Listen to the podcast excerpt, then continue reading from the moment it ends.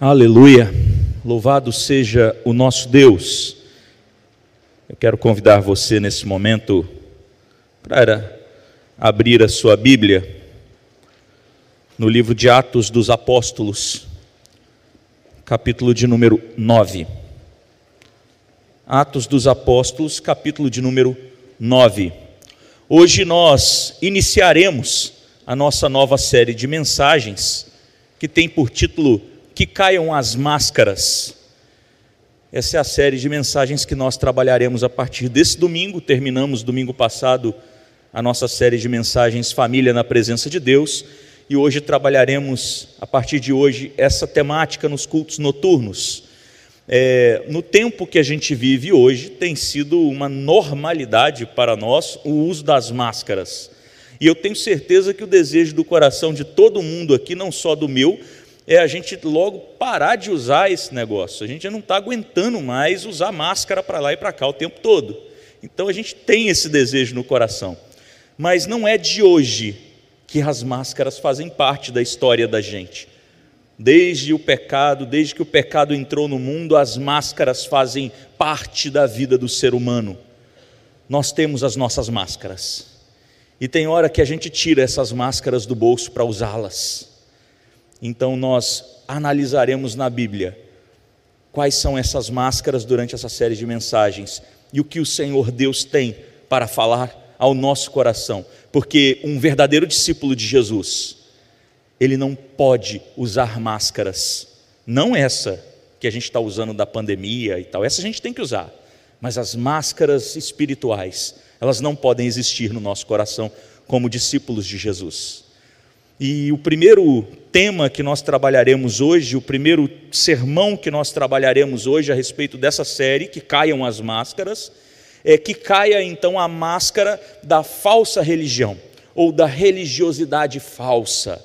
E para isso a gente vai analisar um texto clássico que eu tenho certeza que a grande maioria conhece, que é o texto da conversão de Paulo, que até então se chamava Saulo de Tarso. E eu quero convidar você a ler comigo do versículo 1 do capítulo 9 até o versículo 22 desse mesmo capítulo. Acompanhe comigo a leitura. A palavra de Deus diz assim: Saulo, respirando ainda ameaças e morte contra os discípulos do Senhor, dirigiu-se ao sumo sacerdote e lhe pediu cartas para a sinagoga de Damasco, a fim de que, caso achasse alguns que eram do caminho, assim homens como mulheres, os levasse presos para Jerusalém. Seguindo ele estrada fora, ao aproximar-se de Damasco, subitamente uma luz do céu brilhou ao seu redor. E caindo por terra, ouviu uma voz que lhe dizia: Saulo, Saulo, por que me persegues? Ele perguntou: Quem és tu, Senhor? E a resposta foi: Eu sou Jesus a quem tu persegues. Mas levanta-te e entra na cidade, onde te dirão o que te convém fazer.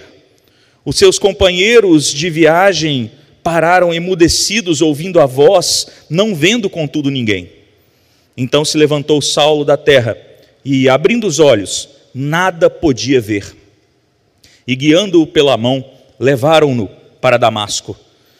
Esteve três dias sem ver, durante os quais nada comeu nem bebeu.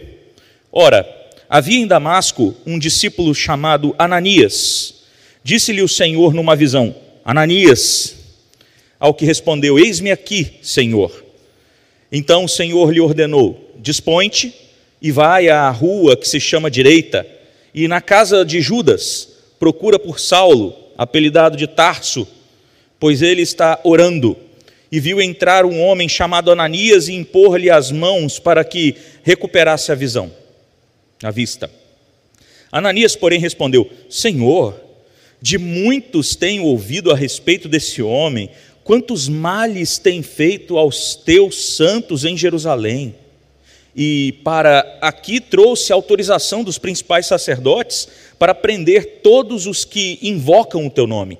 Mas o Senhor lhes disse: Vai, porque este é para mim um instrumento escolhido para levar o meu nome perante os gentios e reis, bem como perante os filhos de Israel. pois eu lhe mostrarei quando lhe in, o quanto lhe importa sofrer pelo meu nome.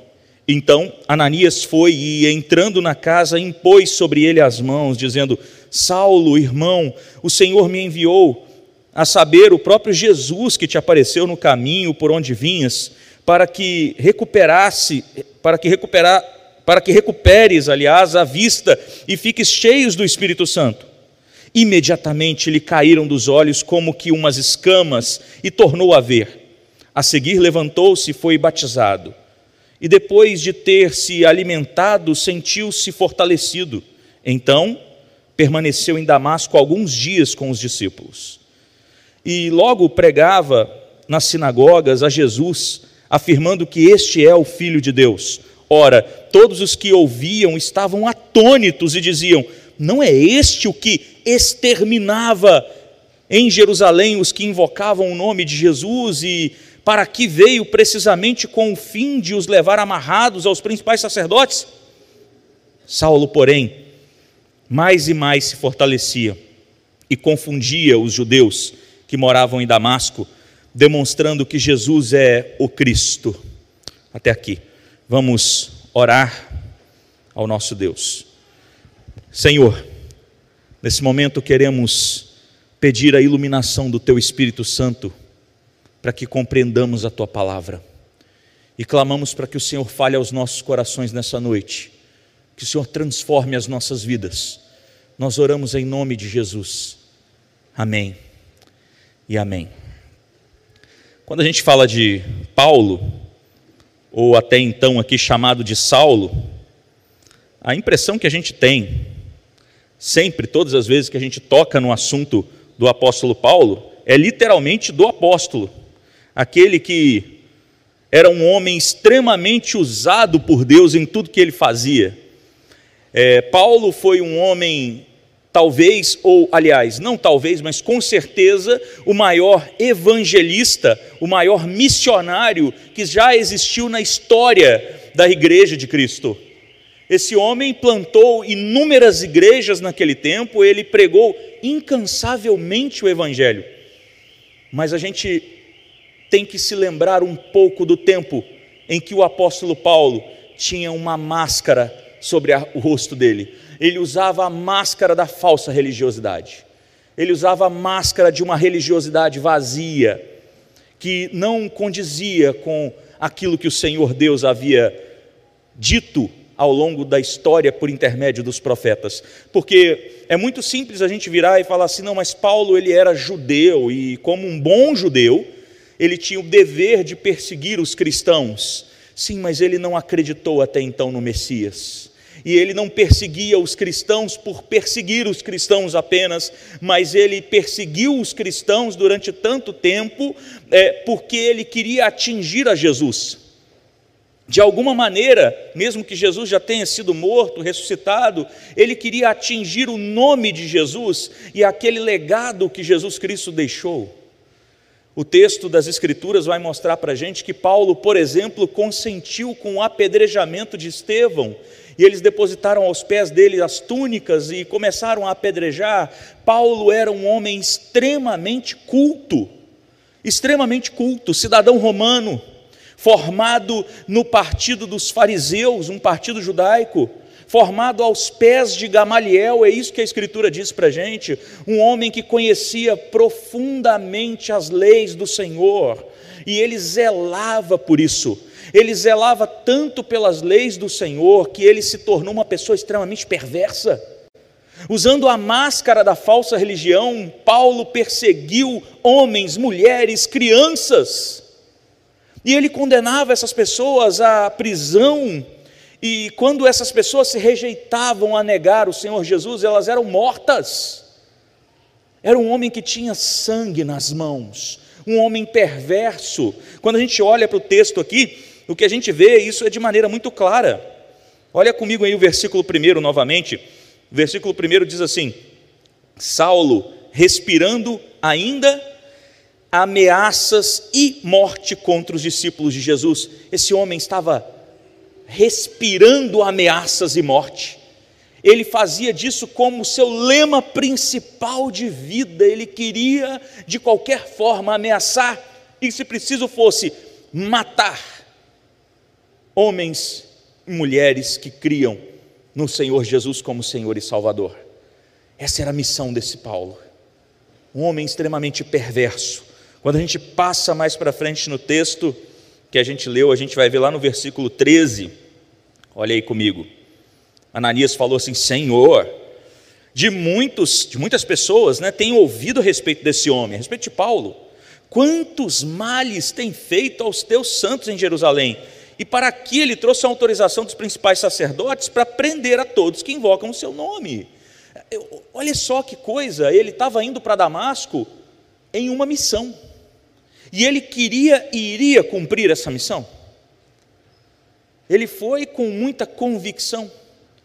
Cada passo que Saulo dava no caminho de Damasco era um passo de convicção plena e de fúria e de ódio contra Jesus e contra os seus seguidores, chamados de homens ou mulheres do caminho.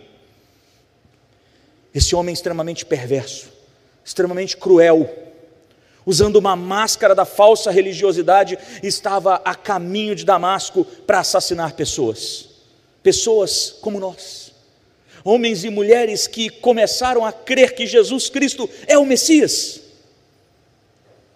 Quando a gente vai mais para frente no texto, lá no versículo 21, olha o que o versículo 21 diz, é muito pesado isso.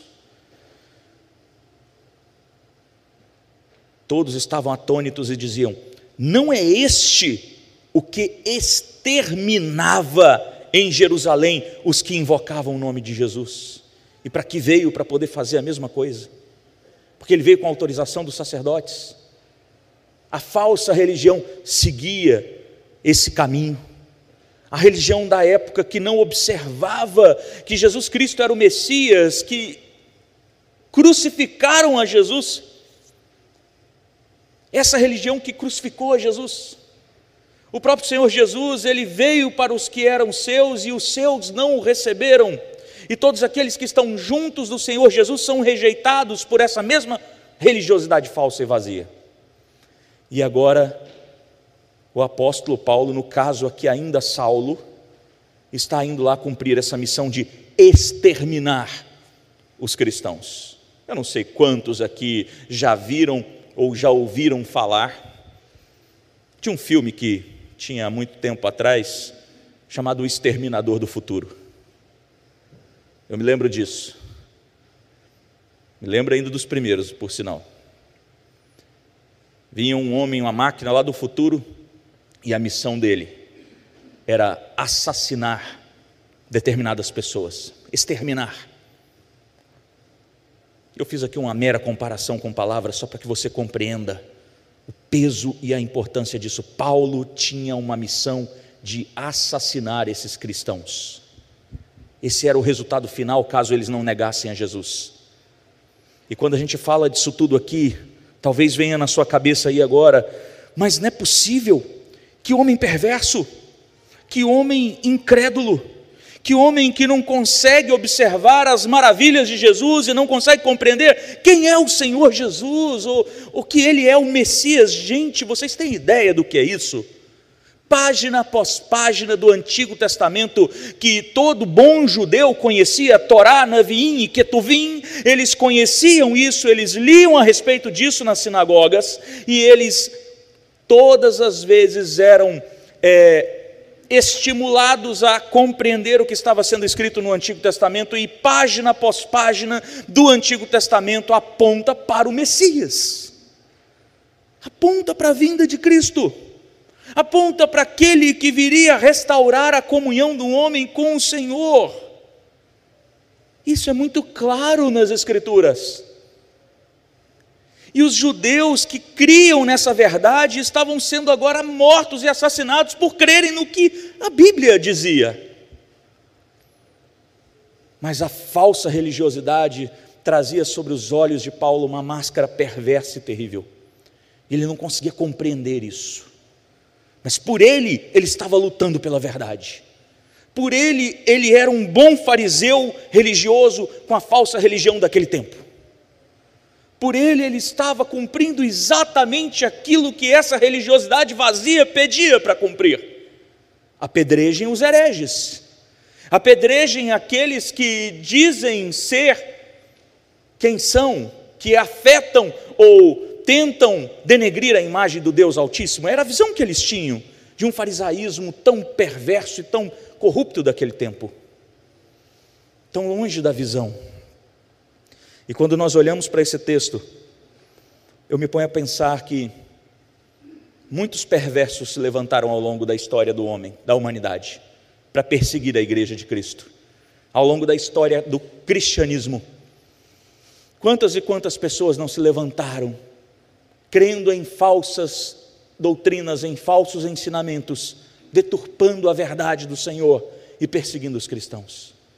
Quantas pessoas não morreram por conta de uma verdade, por conta da obra de Cristo, por conta de crerem no Senhor Jesus. E ainda hoje, quantos homens e mulheres não estão sendo queimados vivos, afogados, decapitados, em países extremamente radicais, onde seus líderes odeiam o cristianismo, odeiam a Cristo, por seguirem ou crerem numa falsa verdade, numa verdade que não é verdade, ou numa falsa religião.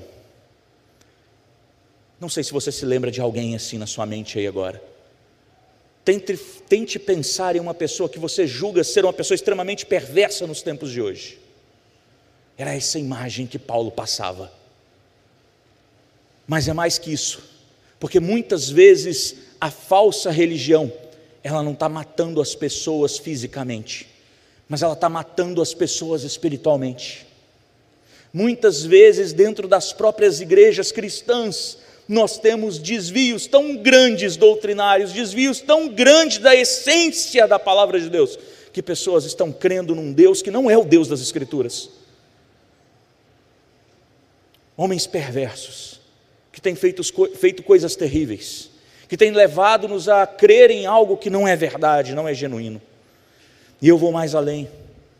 Muitas pessoas, até mesmo já crentes no Senhor Jesus, até mesmo já participantes da igreja, de maneira leve e suave, ainda portam uma máscara da religiosidade vazia, achando que podem conseguir algo da parte de Deus por conta das suas obras, achando que conseguirão almejar ou alcançar a salvação por um cargo ou por alguma coisa que ocupa em determinado lugar, em determinada igreja, em determinada hora.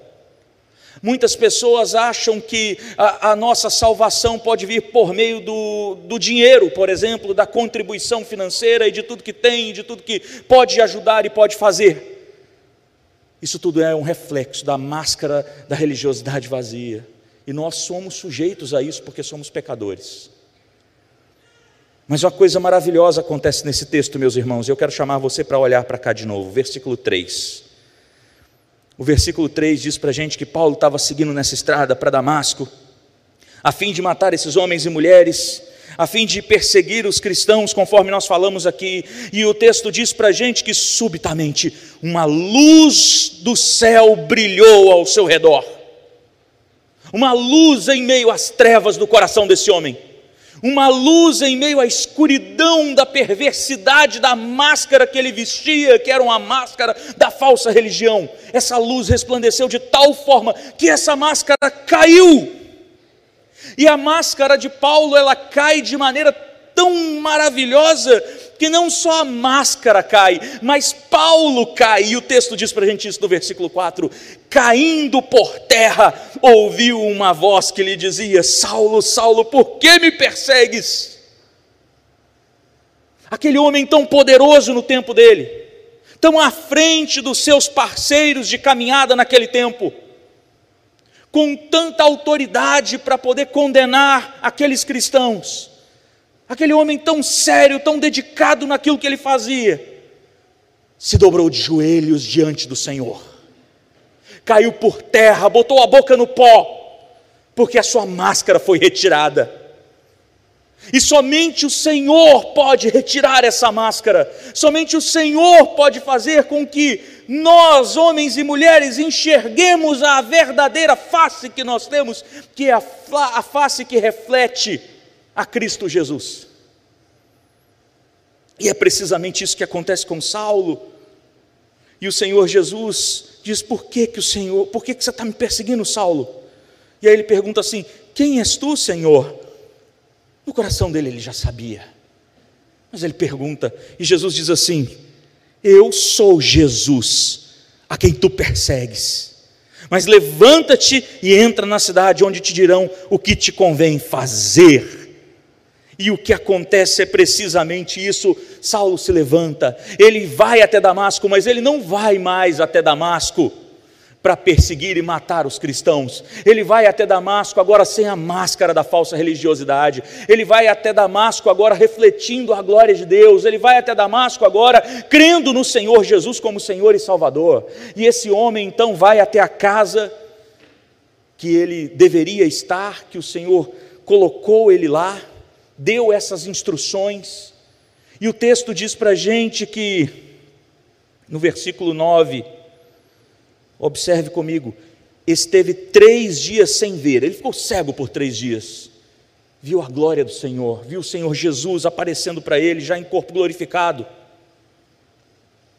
E aí, uma evidência maravilhosa que ele teve o coração transformado, ele fica três dias sem comer e sem beber. E mais à frente nós veremos aqui no texto que esse homem estava em oração. O Senhor Jesus chama Ananias, fala para Ananias ir até ele para explicar a ele a respeito do Evangelho e de tudo que ele tinha que saber. E, e, e Saulo, então, o Senhor Jesus responde a Ananias assim: Olha, é, vai até a casa de Judas, procura por Saulo, apelidado de Tarso, versículo 11, final do versículo 11: Pois ele está orando. Esse homem agora estava orando verdadeiramente ao Senhor ele estava jejuando diante de Deus, ele entendeu tudo aquilo que ele havia feito e ao mesmo tempo ele compreendeu que ele estava fazendo coisa errada, que ele estava pecando, e agora ele tomou consciência disso por causa do Espírito Santo que agiu no coração dele e porque Jesus retirou a máscara do seu rosto. E agora esse homem toma consciência disso tudo e ele ora diante de Deus. E essa é a evidência, é uma evidência muito clara de quem são os verdadeiros discípulos de Jesus. Os verdadeiros discípulos de Jesus, eles têm sede pela oração. Eles têm sede por uma vida dobrada diante de Deus, de joelhos. Metaforicamente, simbolicamente, de joelhos mas a oração faz parte da vida do crente, e eu vou te dizer uma coisa, meu querido e minha querida: se você não está tendo uma vida de oração frequente, rotineira, diante do Senhor, tem alguma coisa errada. Talvez você esteja puxando um pouco da máscara da falsa religião, porque o crente verdadeiro, que a máscara é totalmente retirada, ele tem uma vida séria de oração diante de Deus, e ele busca o Senhor, e é isso que acontece aqui com Paulo. E esse homem foi totalmente transformado, totalmente transformado. Assim como ele como o Senhor Deus transforma a vida de Saulo, a vida de Paulo, ele transforma muitas vidas nos tempos de hoje. Sabe quando você olha para alguém muito perverso que eu falei com você aqui agora há pouco para você pensar nessa pessoa? E você olha para essa pessoa e fala assim: "Ah, isso daí não tem jeito não, isso nunca vai converter não, isso nunca vai acreditar em Jesus não. Desce fogo do céu e consome essa pessoa, Senhor." Quem já orou assim? Eu, eu já orei assim. Estou confessando um pecado, irmãos. Por vezes a gente olha para uma pessoa tão perversa que a gente ora diante de Deus e fala assim: Senhor, fulmina essa pessoa. Mas a gente tem que orar é para Deus converter o coração dessas pessoas. O desejo do nosso coração é que Deus converta o coração desses perversos. E a nossa oração precisa acompanhar isso. Porque não importa quem são as pessoas, ou por mais perversas que elas sejam, Deus pode tirar a máscara de uma vida vazia delas e dar um espírito de vida. É Ele que faz a obra, não somos nós. E isso precisa estimular a minha missão e a sua missão que Deus nos concedeu. Pregar o Evangelho para pessoas de coração duro faz parte da nossa caminhada porque quem transforma o coração é o Senhor Deus.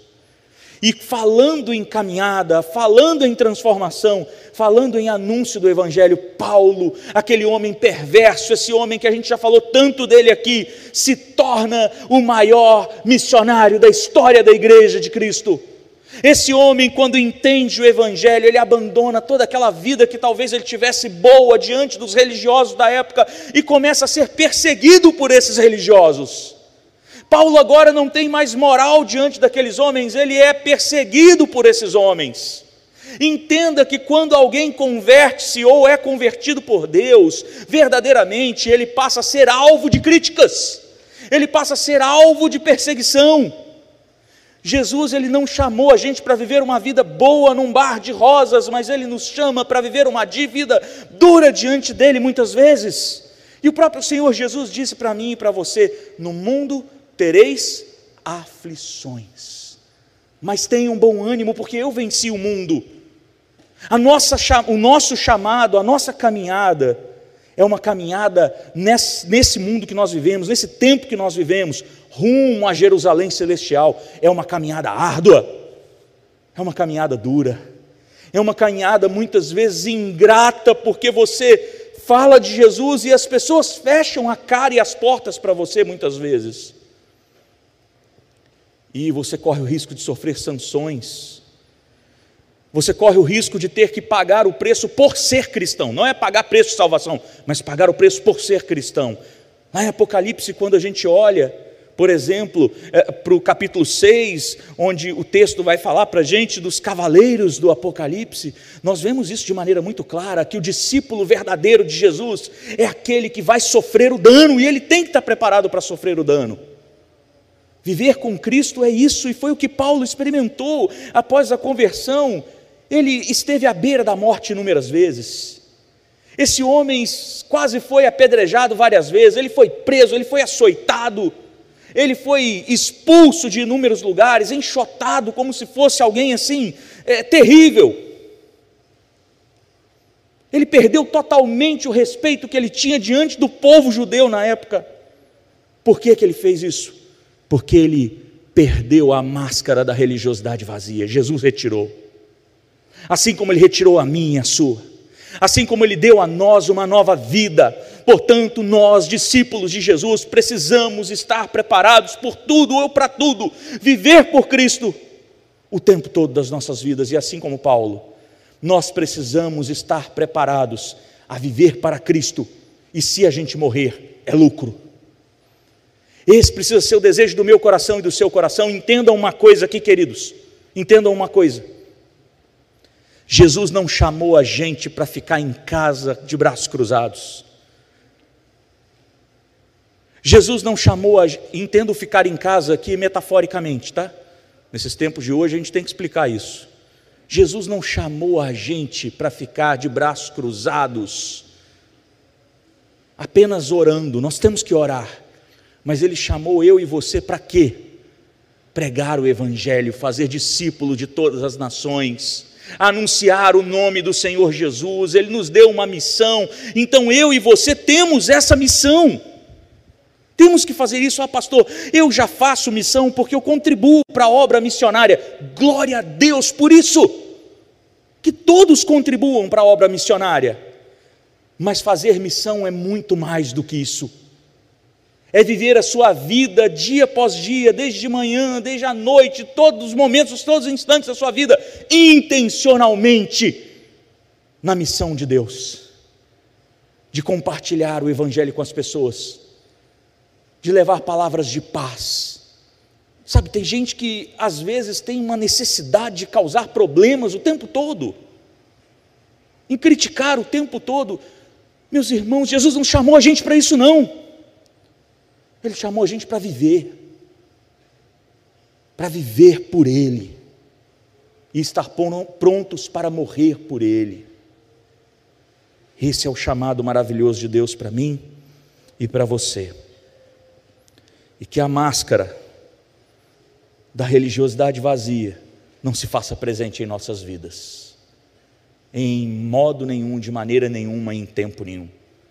Essa é a nossa oração em nome de Jesus. Amém e amém. Nós vamos orar agora E após a oração, nós vamos cantar com o Ministério de Louvor. E eu peço a vocês que, durante essa oração e durante o tempo que nós cantarmos com o grupo de louvor, vocês estejam em constante oração. Aí depois a gente vai receber a bênção, depois de cantar, e aí a gente vai ter o pós-lúdio. Vamos orar. Fecha seus olhos aí, esperar os irmãos chegarem aqui à frente e nós faremos essa oração.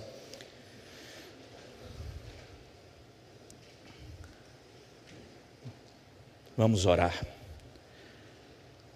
Senhor Deus querido, Deus Santo, Deus Trino, Deus maravilhoso, Criador dos céus e da terra, nós fomos aqui agora, Senhor, desafiados pela Sua palavra, desafiados a vivermos, ó Deus, uma vida reta, uma vida sem máscaras diante do Senhor, diante dos homens.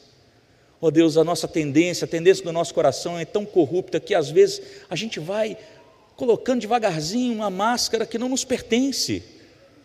E eu quero pedir nesse momento que o Senhor limpe o nosso coração disso. Eu quero pedir ao Senhor que o Senhor encha-nos, ó Deus, com amor genuíno por Ti todos os dias. Ah, meu Deus, e se alguém aqui essa noite, ó Senhor, entrou aqui com o coração despedaçado, com o coração, ó Deus, em frangalhos por estar distante de Ti, por não ter uma vida de oração realmente firme com o Senhor, eu peço que o Senhor restaure nesse momento. Senhor, restaure a alegria. Ó Deus, pessoas que têm sido, ó Deus, amarguradas, que o Senhor traga vida novamente a elas, ó Deus. Ó Senhor, se há pessoas aqui essa noite que precisam ser transformadas pelo Evangelho do Senhor Jesus Cristo, eu oro em nome de Jesus, Senhor, transforme a vida dessas pessoas.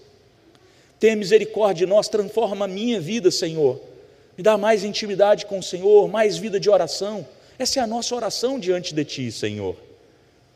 Quebra o nosso coração e faz ele de novo. Nos ajuda, Senhor, a amar ao Senhor verdadeiramente mais todos os dias. Assim nós oramos em nome de Jesus. Amém e amém.